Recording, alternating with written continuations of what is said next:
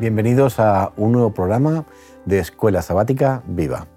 Estamos ya en la última lección, la lección 12, y estamos terminando este trimestre con un poquito de lástima, ¿verdad? Estamos ahí apurando, pero la verdad es que eh, terminamos con alegría porque vamos a hablar de un tema muy especial. Se titula Las recompensas de la fidelidad. Y aunque ya me he dirigido a ellos, quiero saludarlos en persona por última vez, aunque sea en este último programa.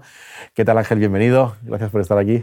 Muchas gracias. Una mezcla de sentimientos, ¿no? Tenemos ahora, pero bueno, contento de estar aquí y vamos a, vamos a encarar este último tema del trimestre con, ¿eh? con fuerza. Y con, fuerza y con, como hemos hecho con todos. Muy bien. Lidia, ¿qué tal? ¿Cómo estás? Hola, ¿qué tal? Pues muy contenta, muy contenta de que hemos tenido la oportunidad de profundizar estos temas sobre la administración y ahora pues el tema estrella, ¿no? De que la, la, fidelidad tiene recompensa. Recompensa. Así que vamos a hablar de, de un tema especial, para cerrar un poquito, a poner el lazo, ¿verdad? Para, como tú decías, para poner el lazo final.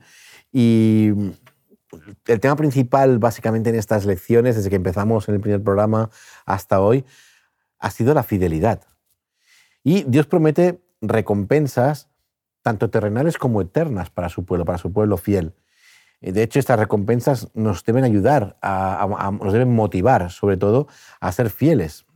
Creo que vamos a estudiar esta semana eh, qué se nos promete y qué seguridad tenemos de obtener aquello que se nos ha prometido. Pero primero tenemos que definir, porque puede llevar a equívoco, qué significa recompensa. Por ejemplo, ¿es algo que hemos ganado? Eh, vamos a intentar definir un poquito este concepto para que no haya equívocos. Sí, es un, concepto bastante importante de definir para que no haya, no haya dudas. Y la verdad es que la Biblia utiliza diferentes palabras eh, que cambian bastante ¿no? el significado en, eh, para referirse a, una recompensa. En el Antiguo Testamento nos remite al, concepto del pago de, un contrato o de un salario, por ejemplo, a una compensación. Y, por ejemplo, en, el capítulo 62 de Isaías, ¿eh? leemos en el versículo 11, donde dice así, He aquí que Jehová hizo oír hasta lo último de la tierra. Decid a la hija de Sión, He aquí viene tu Salvador, he aquí su recompensa con él y delante de él su obra. Evidentemente estamos hablando eh, del tiempo del fin, ¿no? de, las, de, la segunda venida de Cristo. ¿no? y, aquí estamos viendo que ese es el momento en el que el Salvador viene y viene, viene con su recompensa, con la recompensa para nosotros. Es, curioso porque mi versión aquí pone, he aquí su recompensa con él y delante de él su paga. Es curioso, vamos a, porque esta, esta, este puntito va, a definir después un poquito más. La recompensa, entonces, dices que se refiere a la, salvación, entonces. Sí, vamos a ver eh, mejor la respuesta a tu pregunta en, en Salmos 19.11, donde encontramos recompensa como una consecuencia de algo. Leamos el texto, Salmos 19.11. Tu siervo es, además, amonestado con ellos. En guardarlos hay gran recompensa. ¿No? Tú, has dicho que eh, en tu versión es eh, galardón, eh, Xavi, como si, los traductores buscaran palabras diferentes. ¿no? Fíjate también en el texto de Apocalipsis 22, 12. Vamos a ver y a leer este texto. Es un texto que amamos mucho y que está lleno de esperanza para nosotros los cristianos.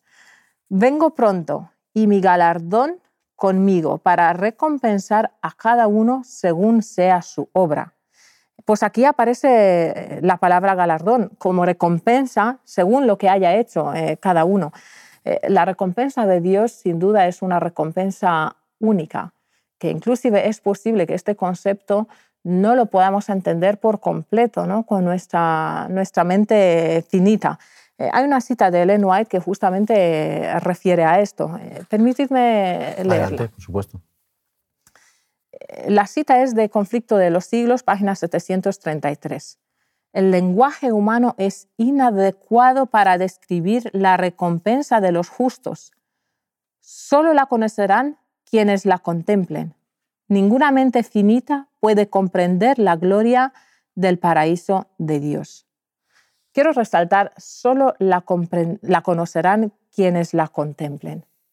Que el Señor nos ayude, que tengamos parte de esta contemplación ¿no? de, la recompensa que, el Señor ha preparado. Podamos ver ese galardón, ¿verdad? Y poder observarlo.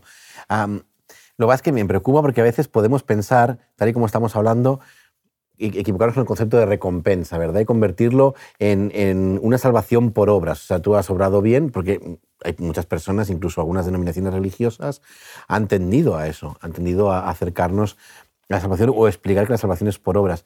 Pero debemos entender que no es así. Eh, me gustaría referirme a la palabra ergón, la palabra que se refiere a un acto, hecho o iniciativa. Hmm. Es curioso porque estaríamos refiriéndonos a la voluntad de la persona de ser fiel a Cristo o no, de creer en Él o no. ¿De acuerdo? Esa sería un poquito, creemos así en, esa, esa percepción para no confundirnos. Correcto. Por ejemplo, el don, ¿vale? que el, término en griego es eh, carisma, eh, de la vida eterna, eh, es contrario a la paga del pecado. ¿no? el don es la vida eterna y la paga del pecado es la muerte. Es decir, son dos términos que están contrapuestos en el sentido, eh, en el sentido bíblico. ¿no?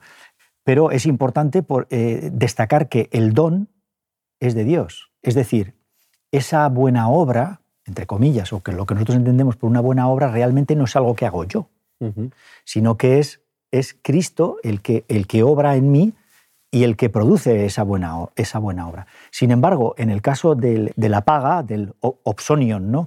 la palabra en, griego, que eso sí que es algo que hago yo y que no tiene nada que ver con la influencia de Dios, porque eso es algo que sale de mí, ¿no? de la concupiscencia, de, mí mismo, eso tiene como paga, ¿eh? como paga, como, o, sea que, o sea que parece que estamos manejando el mismo término, pero tiene unas connotaciones totalmente, diferentes, que es lo que decíamos. Eh, y, la paga se refería eh, originalmente al salario, ¿no? al salario de un soldado, que es curioso porque en la, en la, antigua Roma a los funcionarios se les pagaba con sal, con, un paquete de sal, ¿no?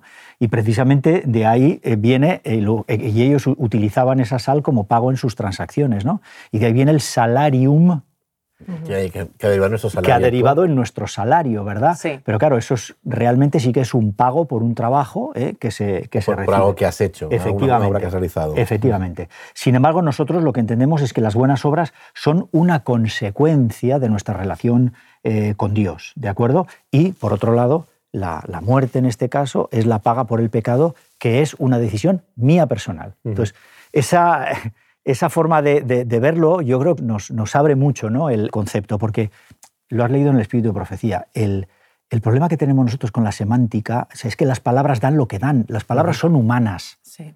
Y a veces queremos explicar con, con una palabra un, algo que es divino. Entonces, es, es complicado. Es muy complicado, tenemos que usar lo que tenemos, porque no tenemos más. Y de hecho, te he comentado lo de que hemos tenido que ir a buscar las palabras en griego, porque muchas veces nos limitamos simplemente a leer nuestra versión de la Biblia, que os he dicho que en mi versión pone tal, en tu versión pone tal, pero a veces si haces tu teología basándote solo en la versión que tienes tú de la Biblia, a lo mejor puedes estar perdiéndote cosas. Por eso, eh, en muchas de estas lecciones hemos consultado, hemos buscado el significado en la fuente, en el idioma original en que fue escrito, y aunque quizá no somos expertos, hemos tenido que ir a investigar, que eso es lo que recomendamos a cada una de las personas que nos está escuchando. O sea, profundiza, escudriña, como dice Pablo, las escrituras. No, no leas solo, sino que profundiza un poquito más, ves a buscar, porque a lo mejor ciertos... Eh, ciertas lecturas parciales pueden llevarte a entendimiento parcial de lo que el Señor quiere decir. Tenemos esa, esa diferencia entre obsonion y carisma, ¿no? A lo mejor incluso lo estamos diciendo mal, creo que es obsonion, pero ¿entendéis?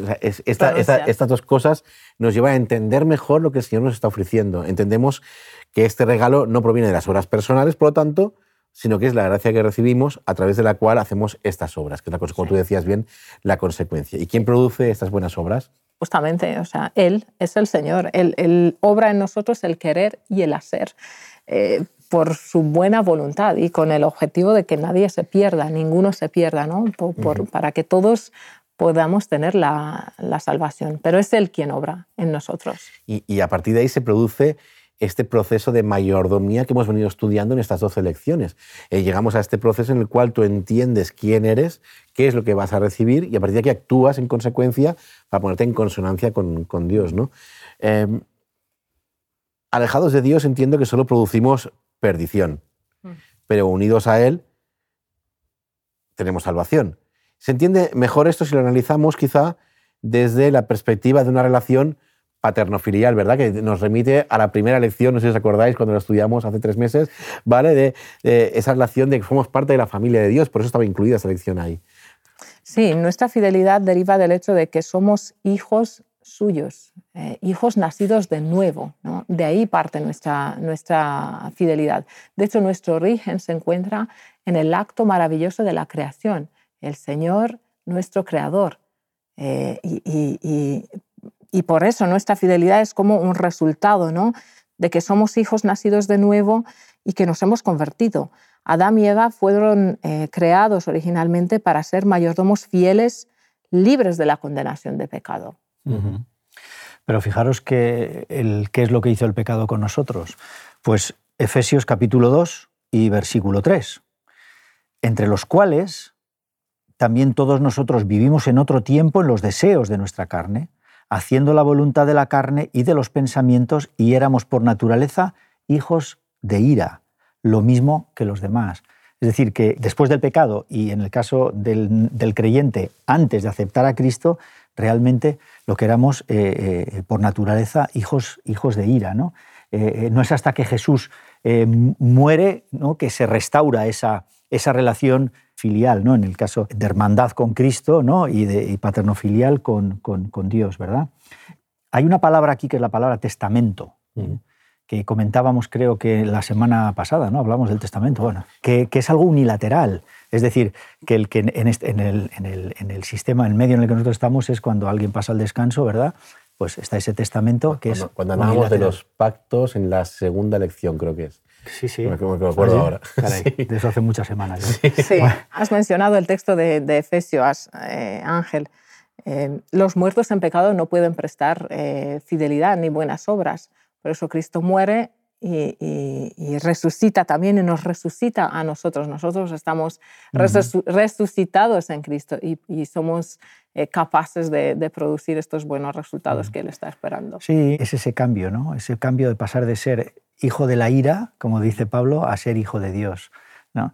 Esa, ese entrar en relación familiar eso es algo, algo maravilloso, ¿no? que cuando lo entiendes, cuando lo asimilas, te da un, ¿no? ¿no? Un, descanso, una paz eh, eh, que te cambia totalmente. ¿no? Que, si has sido padre, entonces entiendes desde la concepción del padre, entiendes cómo, cómo nos ve él a pesar de que fallamos, a pesar de y cuando eres hijo también has entendido pues, un poquito pues, cuando has sido rebelde y has vuelto y, y, el padre que te perdona siempre y te quiere, te cuida porque él quiere que, que estés con él. Esa relación paterno-filial y me gusta por eso, ¿no? porque te permite. Pero llega un momento, evidentemente, que la muerte de Jesús nos lleva a ese concepto de herencia, de testamento, lo que recibimos, ¿verdad? Eh, que vamos a encontrarlo en, en dos textos de Romanos. El primero estaba en Romanos 8, 16 17, pero un poco antes, en Romanos 4, del 4 al 5 dice, pero al que obra no se le cuenta el salario como gracia, sino como deuda. Curioso, ¿eh? Más al que no obra, sino que cree en aquel que justifica al impío, su fe le es contada por justicia esta herencia, esta herencia familiar dentro de la familia, no, no la recibimos como extraños, ni por las obras que hayamos hecho, ni por un trabajo que hayamos hecho, sino porque su fe le es contada por justicia. Este acto, esta, esta decisión entonces nos lleva a todo lo demás. Sí, es por eso que la mayordomía fiel de nuestros dones, tiempo, recursos, y aquí eh, incluye los diezmos y las ofrendas, eh, surgen de una relación eh, especial ¿no? Eh, y, personal con el Señor. O sea, una relación especial entre el Señor y nosotros como mayordomos suyos. ¿no? ¿Y cuándo empieza esta relación? ¿no? Empieza con el nuevo nacimiento y continúa durante toda la comunión que tenemos con Dios. Hay, hay otro concepto entonces que, que presentaría esta recompensa, esa recompensa a los redimidos, eh, podríamos entenderlo como otro concepto. ¿Cuál podría ser este otro concepto? Mm. Bueno, podría ser un, premio, ¿no? Y, Pablo utiliza el símil de, deportivo, ¿eh? que, porque está claro que en, una prueba deportiva el, único que recibe oficialmente el premio es el que llega primero. Si primero solo puede llegar uno. Pero en la realidad del deporte es totalmente diferente, porque estamos muchos que nos preparamos, nos esforzamos, nos privamos de cosas, ¿eh? y para, para, llegar, el, depende del número de participantes, pues llegar el 3.527, ¿de acuerdo? Pero al final, al final, eh, bueno, ser el primero y que te den una copa debes, no, me imagino lo, increíble, ¿no? no me imagino lo que puede ser, pero es igual porque al final tú, si te has preparado, y has hecho esos esfuerzos personales, ¿no? de, privaciones y una serie de cosas, es para cruzar la línea de la meta. O sea, básicamente ese es el, concepto. ¿no? Entonces, se recompensa, en este caso, a, los redimidos, o se le da ese premio a los redimidos, simplemente, y esto es lo que a mí más me maravilla, por aceptar la obra de Dios en mi vida. O sea, es decir, eh, o sea, es que es Él el que obra el querer como el hacer por su buena voluntad. O sea, yo realmente estoy recibiendo un premio que Él me da por algo que Él ha hecho. Que Él ha hecho, entregando a Cristo, eh, por la entrega de Cristo en la cruz del Calvario, por todo el plan de redención y por obrar en mí. Es decir, que al final eh, es, que no hay, es que no hay ninguna palabra que pueda definirlo exactamente. Efectivamente, o sea, qué, palabra puedes Estamos buscando palabras símiles, algo que nos pueda dar una explicación, porque a veces es imposible eh, encontrar el concepto. Ahora estaba pensando en em, que por fin tendría sentido aquello de que lo importante es participar. Claro. porque cuando le entrenaba chiquitines me decía, decía, chicos, lo importante es participar. Y entonces algunos se levantaba siempre listo y decía, sí, sí, pero ganar es impresionante. Pero es que no ganas por tu esfuerzo, sino que el partido sales ganado ya. O sea, es que es, es algo. Tenemos que hacer símiles y buscando como decía Ángel, eh, diferentes formas de explicarlo para que la gente pueda entenderlo. Sí, y hay que tener cuidado porque la seguridad de la victoria que, tenemos en Cristo no evita la dureza del recorrido ni las pruebas que hay que soportar eh, en él.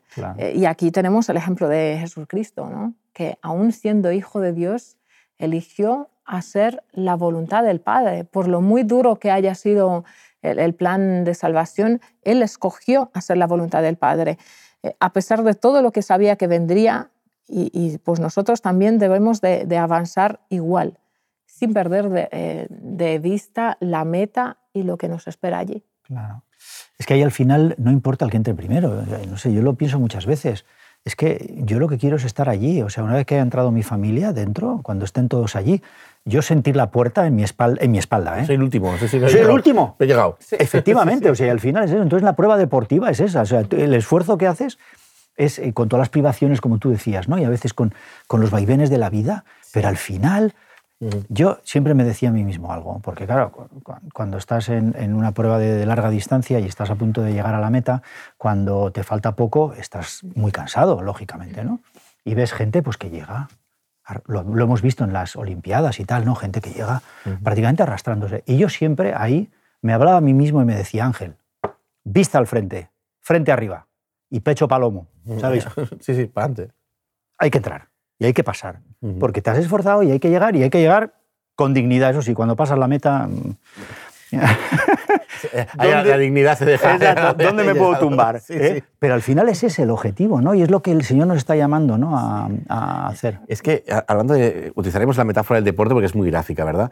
Tú vas ahí apurando, llevas 3.000, depende de la carrera, 4.000 metros corriendo allí. Tu cuerpo empieza a decirte qué haces. Sí. ¿eh? Insensato. insensato. con lo bien que se está sentado tranquilamente tomándote algo. y, y, ves a otro que pasa a tu lado y empieza Sí, sí, iba tan feliz. Y dices, ¿qué?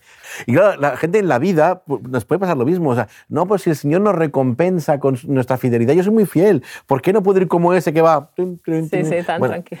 Es, es, una lucha y lo sabemos. No, no, nada, cada uno tiene que vivir su, su, camino, su paso. Y lo importante es, como decíamos, ¿no? esa, esa mirada sin perder de vista la meta, que es realmente lo importante. Olvídate del trayecto que cada uno lo vive como puede y como su cuerpo le da. Evidentemente, si empiezas a correr una maratón y no has entrenado, pues tu carrera va a ser mucho más dura. Y la indisposición no es que no has hecho nada, es que tu cuerpo ha reaccionado ese día mal o te has sentado mal desayuno. Exacto. Entonces, a veces parece que la gente te mira como a, los pastores, ¿no? Nos preguntan, yo soy fiel en los diezmos, obedezco al Señor en todo esto, ¿por qué me está pasando esto? Digo, eh, entendamos un poquito lo importante que es, no es el, camino es importante y intentamos vivirlo lo mejor posible. Y de hecho, la lección de este trimestre ha ido de eso de intentar vivir y, gestionar nuestra vida lo mejor posible. Pero cuidado, no te preocupes. O sea... Creo que no, hay, no puede haber motivación más hermosa para los cristianos que esta, ¿no? Pensar que te vas a encontrar con Jesús, que Él te va a dar un abrazo y dirá, pues Ángel, me alegro tanto de que has estado aquí, de que finalmente has aceptado mi regalo y que eh, durante tu vida en la tierra pues has demostrado de que has aceptado mi regalo. No, no puede haber una motivación más hermosa para, en esta carrera, ¿no? Eh, siguiendo la comparación. Me acuerdo de una compañera en la universidad cuando estaba en, en periodo de exámenes y tenía un examen eh, muy difícil se ponía delante de, un espejo grande que teníamos en el hall y decía, Anka, tú puedes, tú puedes, claro que puedes, puedes. Y se animaba a ella misma. Pues nosotros no solamente nos, podemos animar a nosotros mismos, sino que el Señor nos anima, el Señor está ahí y, nos motiva. Estamos llegando al final. A mí estoy viendo incluso un poco triste, ¿eh? Eh, definiendo un poquito la mayordomía cristiana como espiritualidad práctica y, y, fidelidad. Y Adán y Eva, como hemos comentado, serían un ejemplo perfecto antes de su caída.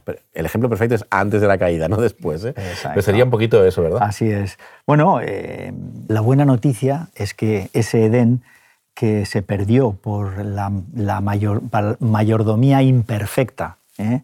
de, ellos, pues fue restaurada por Jesús. Esa es la gran noticia que tenemos y fue restaurada precisamente porque él sí que fue un mayordomo fiel y perfecto. ¿no? Así es que eso es lo que, lo que a nosotros nos cuenta, ¿eh? lo que nos importa. Los redimidos eh, pueden entonces ver que no por sus propias obras, sino que es la obra de Jesús en ellos, ¿no? O sea, mm. eh, por la obra de Jesús en ellos, ya que a partir del momento en el que aceptan servir al Señor con la mirada puesta en el momento ese del cual estamos hablando, pues encontramos de nuevo un Edén restaurado. Es, es hermoso pensar en esto. Tengo ganas de encontrarme en ese, en ese Edén, restaurado. La verdad es que sí, ¿eh? tengo ganas de, de, de, verlo ya, encontrarnos allí, que podamos disfrutar de esa recompensa que el Señor ha, ganado por nosotros. Y conocer a nuestros espectadores. También, sí, sí, espero que vengan a saludarnos y que les digan que se ha servido. Sobre todo porque vamos, eh, hemos hecho este, este trimestre, intentamos eh, que sea práctica. La escuela sabática es una escuela ¿no? para aprender, para ser práctica y tiene que tener aplicaciones en la vida. Esperemos que hayamos podido transmitir eso, eso a, nuestros, a nuestros espectadores. El Señor nos invita, permitidme que termine con esas palabras, a ser fieles hasta en lo más pequeño e imperfecto. En todo momento, ser fieles, para que como hijos recibamos la herencia de la vida eterna. Para mí eso es lo máximo, como decías tú, que la puerta se cierre, aunque seamos el último, pero que, pero que estemos allí, ¿vale? La culminación de ese pacto, la resolución final de ese testamento que involucra a todos aquellos que son llamados y se llaman hijos de Dios me alegro de formar parte de esa familia en la que estáis, en la que está el equipo que hoy nos rodea, que no se ve, le queremos dar las gracias por el trabajo que han hecho. Y queremos eh, formar parte de esa gran familia en la que tenemos a nuestro Padre y a nuestro hermano Jesús, que murió por nosotros y hizo todo por nosotros para que estemos allí. Administremos bien esa gracia.